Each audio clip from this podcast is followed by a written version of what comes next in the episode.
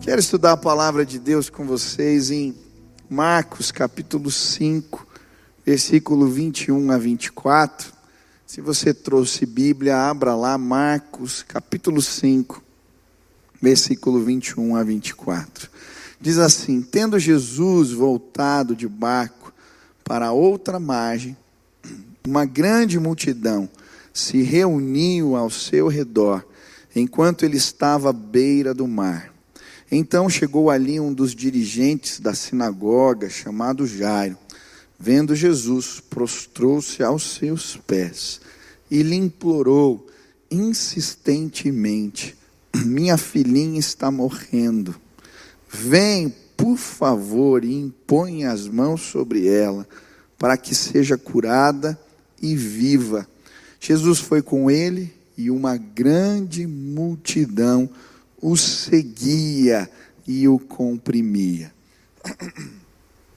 O título da mensagem de hoje é Os Desafios da Volta.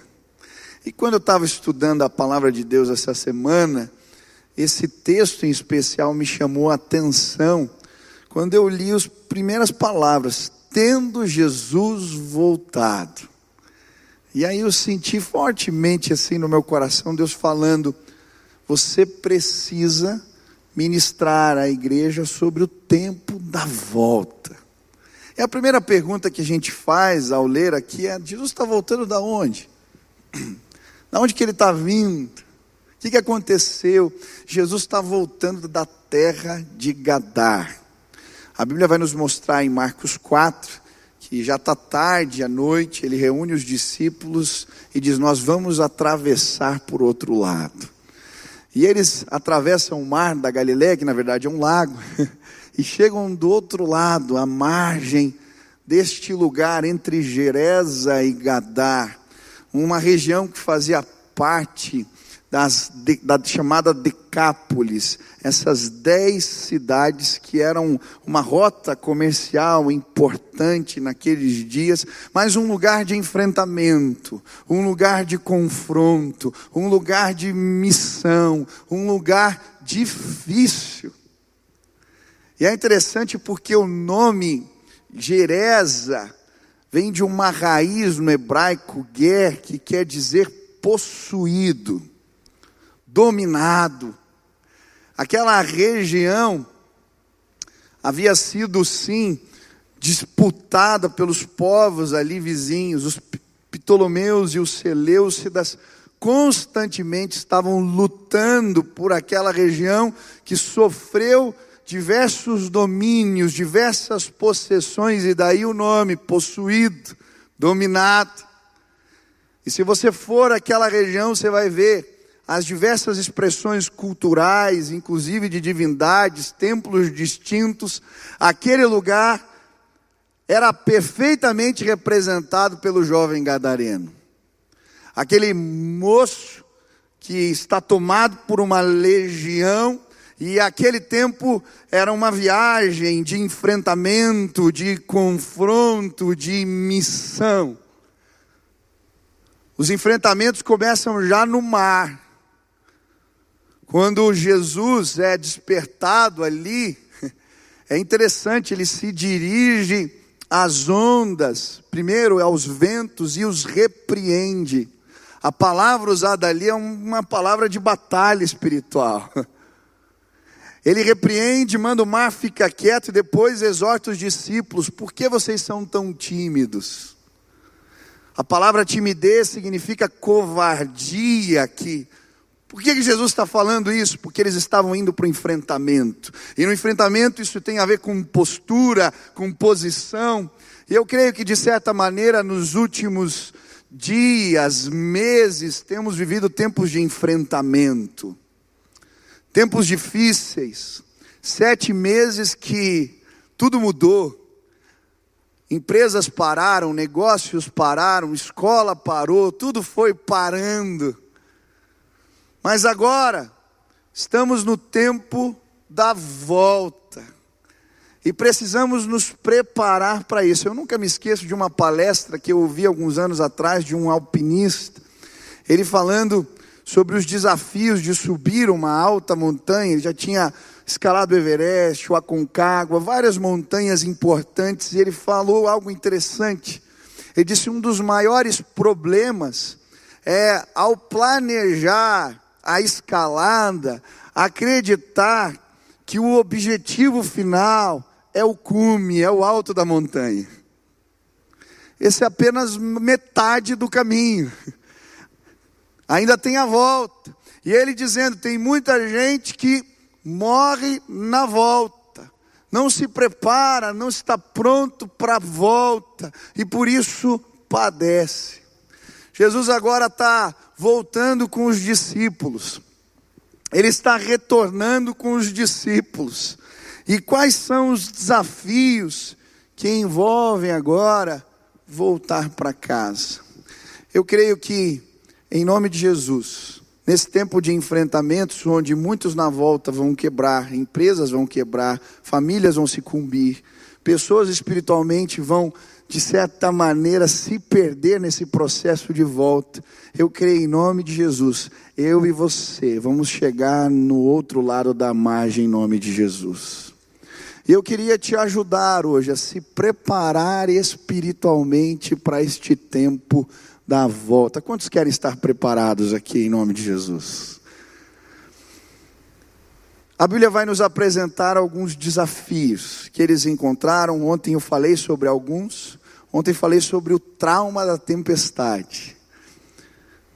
Voltar tinha a ver com passar de novo pelo lugar terrível o lugar da viagem onde eles ficaram apavorados, onde eles acharam que iam morrer. Eu não sei quem já sofreu um acidente ou já teve uma viagem terrível. Eu lembro de uma viagem eu fiz com o Paulinho para Moçambique, nós pegamos um avião velho. E eu lembro que aquilo chacoalhava tanto e fazia tanto barulho. Eu não sei porque eu me segurava na cadeira, assim, não sei o que, que ia ajudar a segurar na cadeira, mas eu me segurava na cadeira. E eu lembro que quando eu cheguei do outro lado, eu estava todo dolorido por causa ah, da força que eu fiz me segurando. E foi uma benção a viagem, vários enfrentamentos, várias batalhas, várias lutas, mas o que eu tinha medo era de voltar para o avião, tinha que fazer o caminho de volta. E sabe, muitas vezes, voltar tem a ver com lidar com os traumas, com as perdas, com, sim, a confissão, com os acertos, com os ajustes. E ontem eu falei sobre como que a gente lida com o trauma das tempestades. E eu creio em nome de Jesus, Deus vai nos fortalecer nesses dias. Não temas, você pode fazer o caminho de volta. Não tenha medo. O Senhor é contigo. Vá, enfrenta os teus medos. O Senhor vai nos ajudar a chegar do outro lado. Mas hoje eu quero falar de outro desafio que envolve a volta. Hoje eu quero falar sobre outro desafio que Jesus e os discípulos encontraram quando chegaram na terra, que foi lidar com a multidão. O versículo 21 diz: Uma grande multidão se reuniu ao seu redor, enquanto ele estava à beira do mar. Eu creio que um outro grande desafio que Jesus e os discípulos enfrentaram ao voltar foi lidar com a multidão. A fama de Jesus tinha se espalhado, e agora ele mal chega e já tem um monte de gente esperando, um monte de gente o cercando, um monte de gente o solicitando. E hoje eu queria entender o que, que a multidão representa para nós nesse processo da volta, do retorno, do recomeço. E eu queria, em nome de Jesus, te ajudar a estar tá pronto para esse tempo. Eu creio, Deus vai nos levar para o outro lado da margem. Multidão, em primeiro lugar, representa demandas que geram esgotamento. Você pode imaginar o quanto Jesus era solicitado? As demandas intermináveis daqueles que chegavam todo dia pedindo algo, e mais alguma coisa, e mais alguma coisa.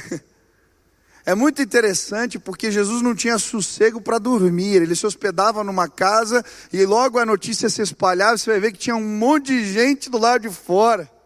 Gente descendo literalmente pelo teto para procurar Jesus. As demandas eram intermináveis. Ele ia comer e tinha gente. Gente subindo na árvore para ver ele passar. Jesus era solicitado o tempo todo. E sabe, voltar, muitas vezes gera arrepio para nós, porque quando a gente para, as demandas se acumulam. Quando a gente fica um tempo longe, distante, recomeçar, re se reerguer, envolve um esforço maior do que continuar. Já ficou muito tempo parado, sem fazer atividade física?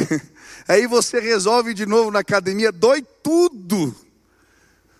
Né? Esses dias eu resolvi, estava sedentário lá, um irmão me ligou, me levou no médico, vi que estava tudo desregulado, fui fazer academia, nossa, doía a alma, até o fio de cabelo doía. Porque recomeçar dói, é difícil, dá arrepio.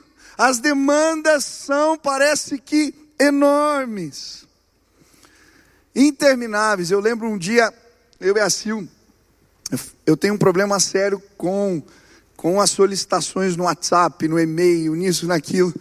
Depois que começou a live, então, então é muita demanda. Eu falei, se hoje eu vou zerar o meu WhatsApp. A gente tinha uma viagem, tinha acordado cedinho, a gente trabalhou e tal, e eu ia pregar fora. Ela foi comigo no banco, falei, ó, oh, você vai me ajudando.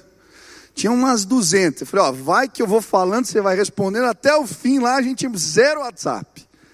A gente chegou no lugar, tinham sobrado 20. Eu falei, foi bom demais. Quando eu voltei da pregação, tinha 200 de novo, todo mundo respondeu. Eu falei, meu Deus, eu nunca vou vencer esse negócio.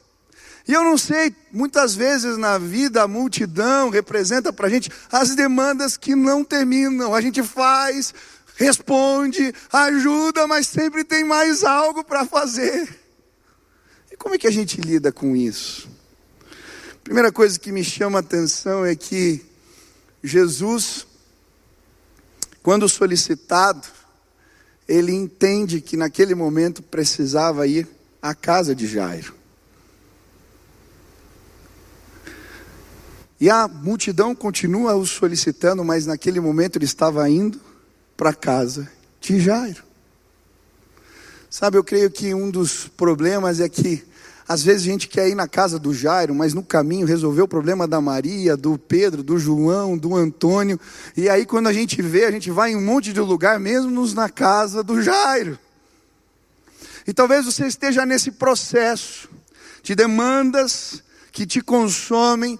Eu queria te desafiar a entender primeiro aonde você está indo aonde você quer chegar, qual é o lugar que Deus está querendo te levar, qual é a prioridade. Esse ano eu estava fazendo uma mentoria com um pastor. E ele me ajudando, ele falou: Michel, você precisa estabelecer as suas prioridades. Estava no começo da pandemia, eu tinha assumido frentes novas aqui na igreja. Ele falou: lista todas as frentes que você está de alguma maneira diretamente envolvido.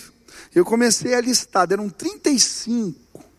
Ele falou: menino, não tem jeito, você tem que definir prioridades. Ele fez um gráfico, tinha ali uma, é, um vetor, e era muito interessante. a gente ia colocando as bolinhas, tinha assim: tempo, impacto, custo e esforço.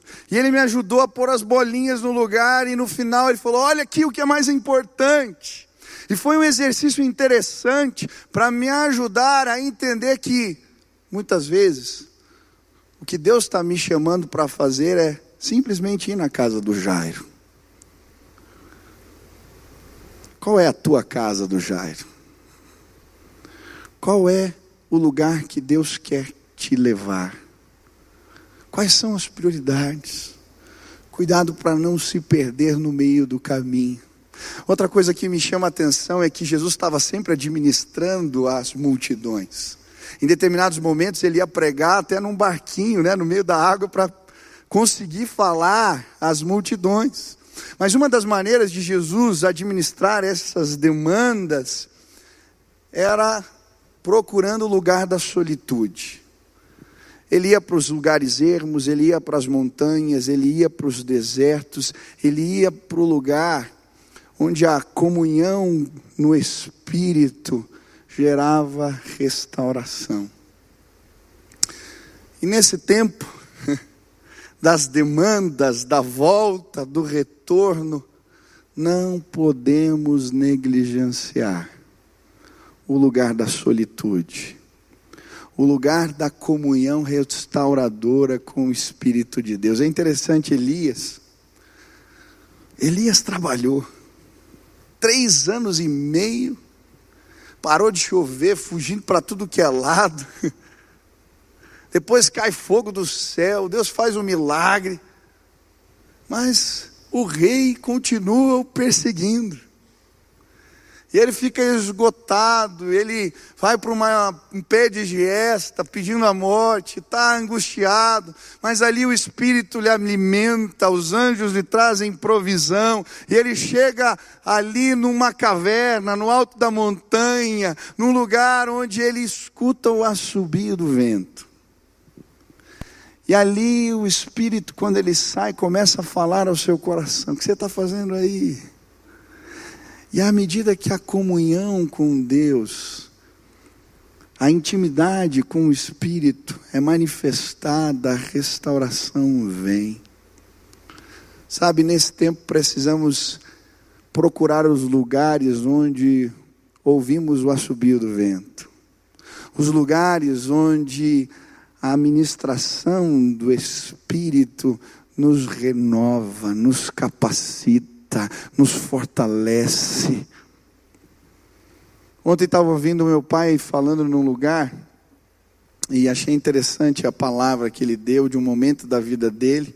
Quando seu pai sai de casa, ele tem que assumir a direção com 16 anos da casa, minha avó doente, três irmãos. Ah, tem que trabalhar para ajudar nas finanças, os irmãos mais novos solicitando como se fosse pai, ele se sentindo tremendamente incapaz de lidar com tudo aquilo. E aí um dia ele chega na presença de Deus magoado, Senhor, eu não consigo lidar com essas demandas todas, me sinto incapaz. Mas no lugar da solitude, um lugar retirado, um lugar onde procuramos a comunhão que restaura, o Espírito se revelou. E Deus falou: lembra, quando você tinha dois, três anos de idade, brincando de esconde-esconde. Você era o café com leite, os meninos esqueceram de você e você foi se esconder nas rodas de um caminhão, naquela caixa que fica da roda do caminhão. E veio o motorista. Ele ia ligar o caminhão, uma mulher gritando, não, ela viu o pezinho e falou, não, não, não dá, não, não liga, tem um menino aí. Ele não ouvia porque os vidros estavam fechados. E aí ele vai dar a partida no caminhão a diesel, o caminhão a diesel não morre, mas naquele dia o caminhão morreu. E a mulher chegou e ele abriu a janela, e viram um menino, ele falou, Deus falando para ele, eu estava cuidando de você quando você era um menininho. Eu continuo cuidando. Calma, eu vou trazer a provisão que você precisa para passar por esse tempo. Hoje eu vim dizer para você: procura. Procura o lugar retirado, procura o lugar da solitude, procura a comunhão restauradora e é neste lugar que a capacitação do Espírito vai vir para lidarmos com as demandas que parecem inesgotáveis. Você pode voltar, o Senhor é contigo. Você pode ir para o outro lado, Ele vai te capacitar. Você pode lidar sim com as demandas da casa, do trabalho, das coisas que têm surgido, se você procurar a força que vem do Espírito de Deus. A palavra do Senhor diz em Isaías 40 que ele faz forte o cansado e multiplica as forças do que não tem nenhum vigor. Os jovens se cansam e se fadigam, os moços de exaustos caem, mas os que esperam no Senhor renovarão as suas forças, subirão com asas como águias, andarão e não se cansarão, porque o Senhor é por eles. Aleluia! Você pode. Você pode voltar, Você pode. Jesus vai dizer: Vinde a mim, vós que estáis cansados e oprimidos, e eu vos aliviarei. Porque o meu fardo é leve e o meu jugo é suave. Demandas intermináveis aparecem diante de você, você está no lugar certo.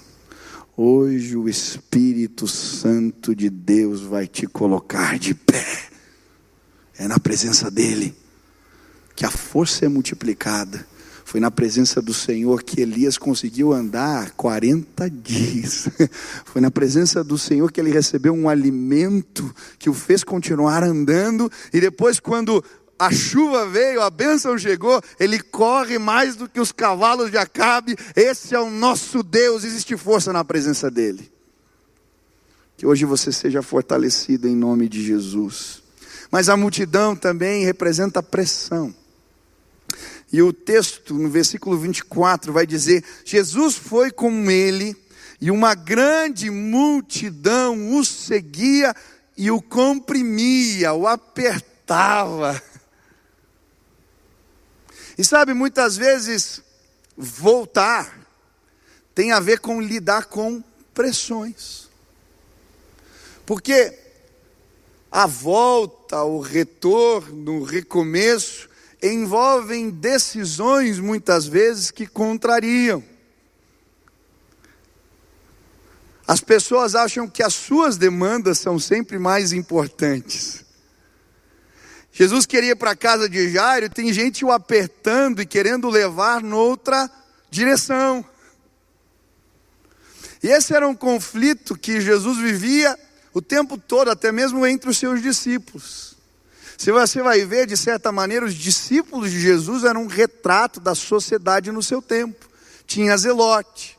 Os zelotes achavam que a maneira de se libertar da repressão de Roma era a força, não pagar impostos, se rebelar.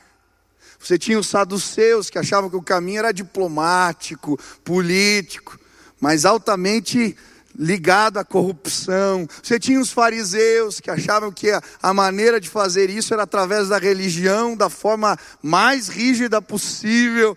E você vai ver as diversas pressões nos embates entre os discípulos, pressões sociais do seu tempo. Eu achei interessante, já estava vendo o jogo da NBA. Terminou o jogo, quando os atletas entraram, todos entraram com a camiseta do Black Lives Matter. E um jogador negro não vestiu a camiseta. E quando terminou, teve dois, um monte de jornalista em cima dele. Por quê? E achei interessante, ele falou: olha, eu sou contra o racismo, eu tenho as minhas marcas, mas eu fui investigar o, o início desse movimento, como surgiu, isso, aquilo, e não me representa. E ele foi execrado. Eu estava vendo ali eles falando mal. E eu fiquei pensando, sabe, muitas vezes lidar com a multidão não é fácil. Porque quando nos posicionamos, somos mal compreendidos, mal entendidos, mal interpretados. Muitas vezes, lidar Recomeçar é enfrentar a ideia do outro, é não ser entendido pelo outro, é não ser compreendido por aquele que quer nos levar na outra direção. Mas é muito interessante o que acontece aqui, enquanto Jesus está indo para a casa de Jairo e as pessoas o espremendo, o empurrando, tentando levar em outras direções, enquanto ele segue o curso, de repente ele sente algo. Quem me tocou? Quem me tocou? E uma mulher diz: Fui eu. Doze anos, fluxo de sangue. Fui eu. Jesus diz: Sinto que de mim saiu o poder. Minha filha, você está curada. É interessante aqui, 12 anos, a filha de Jairo tinha 12 anos.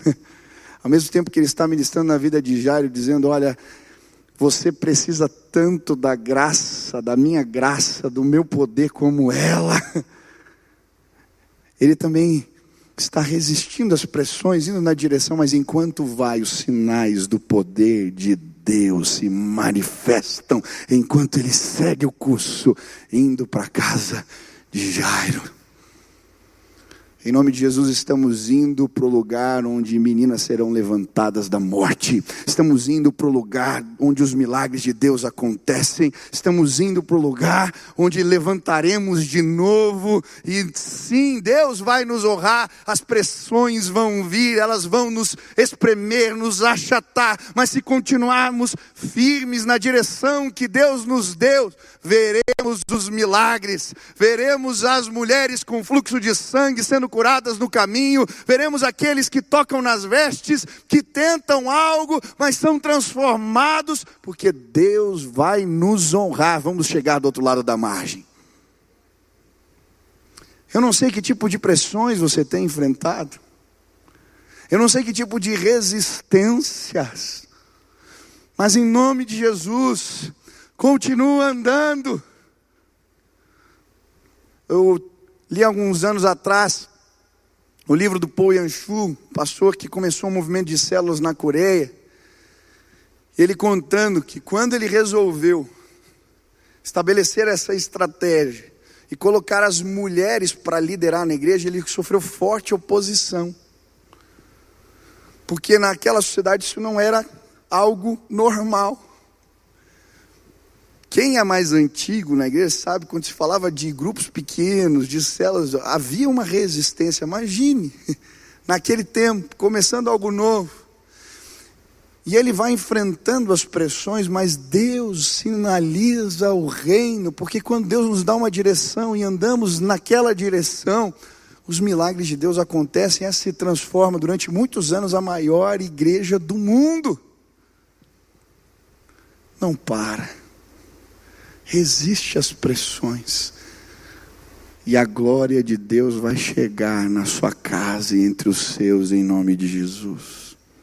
A multidão também representa as vozes que confundem. Jairo vê o milagre e acompanha Jesus. Mas do meio da multidão sai alguém para dizer: Por que, que você está importunando o mestre? A sua filha já morreu.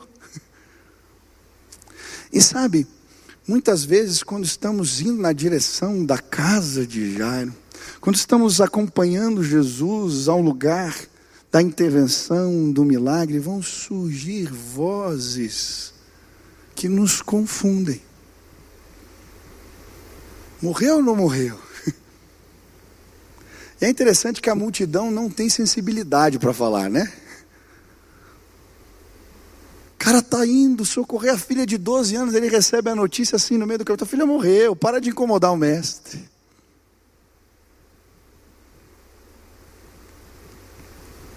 Jesus olha para ele e diz: Não temas, crê somente, ela está dormindo e vai ser despertada.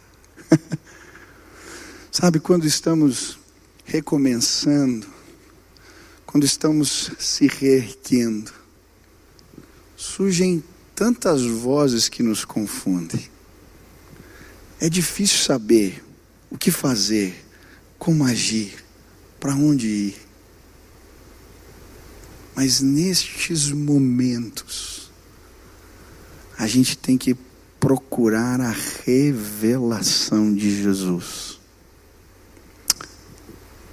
Você está ouvindo vozes que estão dizendo para você desistir do teu casamento. Você está ouvindo vozes que estão dizendo para você que não adianta começar de novo. Você está ouvindo vozes, até mesmo de pessoas que você respeita. Eu lembro de alguns movimentos de pastores que me aconselharam. Eu estava diante de projetos que eu entendia que Deus chegava e falava: não, não faz isso. Eu lembro de um rapaz que veio aqui quando estava organizando um grande evento, e ele se dizia, um homem de Deus, de oração, me dizer que algo terrível ia acontecer com os meus filhos. E se a gente não tomar cuidado, a gente começa a ouvir a tosse da criança em casa, começa a ver o espirro do neném, e a gente fica apavorado. Porque as vozes alarmantes que anunciam o caos, elas chegam na frente. Os profetas do caos vão dizer: a menina morreu, não tem jeito, não tem como. Mas quando eu olho para Jesus, ele diz: não temas, crê somente, segue comigo. Hoje eu queria te dizer em nome de Jesus o que que Jesus te falou. O que que ele te disse? Se você não sabe, então volta para o lugar da solitude e recebe a revelação do Pai. Mas se você for guiado por outras vozes, você vai se perder no caminho. O que que Deus te disse? O que que ele falou? Segue. Chega na casa de Jairo. Mas sabe o que é impressionante? A multidão também representa alvoroço e desespero. Quando Jesus chega na casa de Jairo, o que ele encontra ali são pessoas desesperadas, chorando a morte da menina. É interessante porque na casa de Israel havia uma certa cultura do caos, do, do lamento, perdão. Para você ter uma ideia, quando aconteciam os enterros, eles contratavam as chamadas carpideiras, que eram as mulheres contratadas para chorar no velório, se descabelar, porque essa era uma maneira de honrar. Agora imagine o cenário: Jesus voltando com Jairo, Jairo vê as pessoas chorando, se lamentando, murmurando, angustiadas. E sabe, às vezes a gente está caminhando e está dando passos de fé na direção que Deus nos deu na volta, mas a gente começa a ouvir os murmúrios, a gente começa a ouvir os lamentos, a gente começa a ver o choro daqueles que estão no caminho, e a nossa fé é abalada. O povo de Israel andou 40 anos no deserto, porque ao invés de ouvir a voz da verdade revelada na pessoa de Josué e Caleb, eles ouviram a voz do lamento, do desespero. Ah, muralhas grandes demais. Nós seremos como gafanhotos diante dos gigantes consumidos. Não tem como. Ainda que eles trouxessem os figos, ainda que os frutos da terra denunciassem que aquela era a terra da promessa, que mana leite e mel, ainda assim o choro e o lamento dos outros esvaziou a fé no coração do povo. Você pode ouvir os lamentos, os murmúrios, ou continuar seguindo. Jesus fala: Vem, Jairo, vem aqui, vem comigo. Ela está dormindo. Entra no quarto. Ele olha para a menina. Talita cumi. Menina, levanta.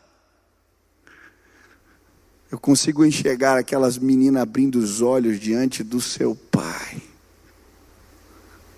Ah, Jesus é o Deus que levanta pessoas da morte. Ele pode todas as coisas. Você está ouvindo choro, lamentos, murmúrios? Hoje Jesus te trouxe aqui para chegar diante da cama e ver: ah, não tem jeito mais. Acabou a esperança. Ela morreu, as pessoas já estão desesperadas, não tem o que fazer. Deus vai restaurar os teus negócios, Deus vai restaurar a tua casa, Deus vai restaurar o teu casamento, Deus vai te fazer voltar. Nós vamos chegar do outro lado da margem, nós vamos nos levantar no meio dessa crise. As pessoas verão e dirão quão grande é o nosso Deus, assim como no Salmo 126 ele vai dizer: quando o Senhor restaurou a nossa sorte, ficamos como quem sonha, a nossa boca se encheu de júbilo e a nossa língua de louvores. Entre as nações se diziam: grandes coisas tem feito o Senhor por eles com efeito, nós dizemos: grandes coisas tem feito o Senhor por nós, por isso estamos alegres. O Senhor fará grandes coisas, o Senhor fará milagres. As pessoas vão se espantar com o que vai acontecer na tua casa.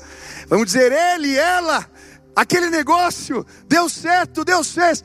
Ah, eu creio no Deus dos impossíveis. A multidão está lá fora chorando mas eu vou caminhar do ladinho de Jesus, porque eu creio. Talita come. Deus vai levantar pessoas nos nossos dias, hoje, em nome de Jesus. Se você veio aqui, você está num tempo de volta, de recomeço, de retorno. Existem desmandas, existem pressões, existem murmúrios e lamento. Ah, existem vozes que confundem, mas hoje você está aqui na presença do Senhor e quer pedir ajuda. Deus, Deus, se revela a mim, Pai, se mostra. Hoje eu queria orar por você e pedir que a revelação de Deus possa chegar na tua vida hoje, em nome de Jesus. Se Deus falou contigo, onde você está, fique de pé no teu lugar. Eu quero orar por você agora e pedir a bênção de Deus nesse tempo de recomeços, nesse tempo, nesse tempo. Creia, em nome de Jesus, creia. Você pode temas, crê somente. Vamos orar. Pai querido, às vezes eu me sinto tão cansado. São tantas as demandas, as solicitações. E às vezes, como os meus irmãos, eu me sinto tão incapaz. Mas eu te louvo, Pai porque como Jairo, um dia eu me prostrei aos teus pés. E hoje, junto com os meus irmãos, estamos dizendo: nos ajuda. Não sabemos levantar crianças da morte, não sabemos o que fazer diante das situações que vão além das nossas forças. Não sabemos, Pai. Jesus, ah, nos conduz por esse caminho nos ajuda a resistir às pressões, nos ajuda a resistir os lamentos, os murmúrios, nos ajuda a nos impor diante dos profetas do caos, nos ajuda a continuar andando, Pai, na direção do lugar onde o milagre vai acontecer. Pai, eu quero pedir que ninguém pare no caminho hoje, Pai que eles não sejam confundidos pelas vozes que nos levam às vezes na direção errada. Que hoje a revelação do Espírito de Deus possa chegar neste lugar. Que o mar revolto, que o barulho das ondas, que os lamentos e o choro não nos impeçam de ouvir Jesus dizendo: Eu vou te levantar dentre os mortos, eu vou te restabelecer, eu vou te erguer, eu sou contigo, não temas, crê somente em nome de Jesus. Que a presença de Deus se manifeste hoje, que o poder de Deus caia sobre nós, que o Senhor nos restabeleça possamos chegar do outro lado da margem e que Jesus seja glorificado em nós e através de nós. Esta é a nossa oração.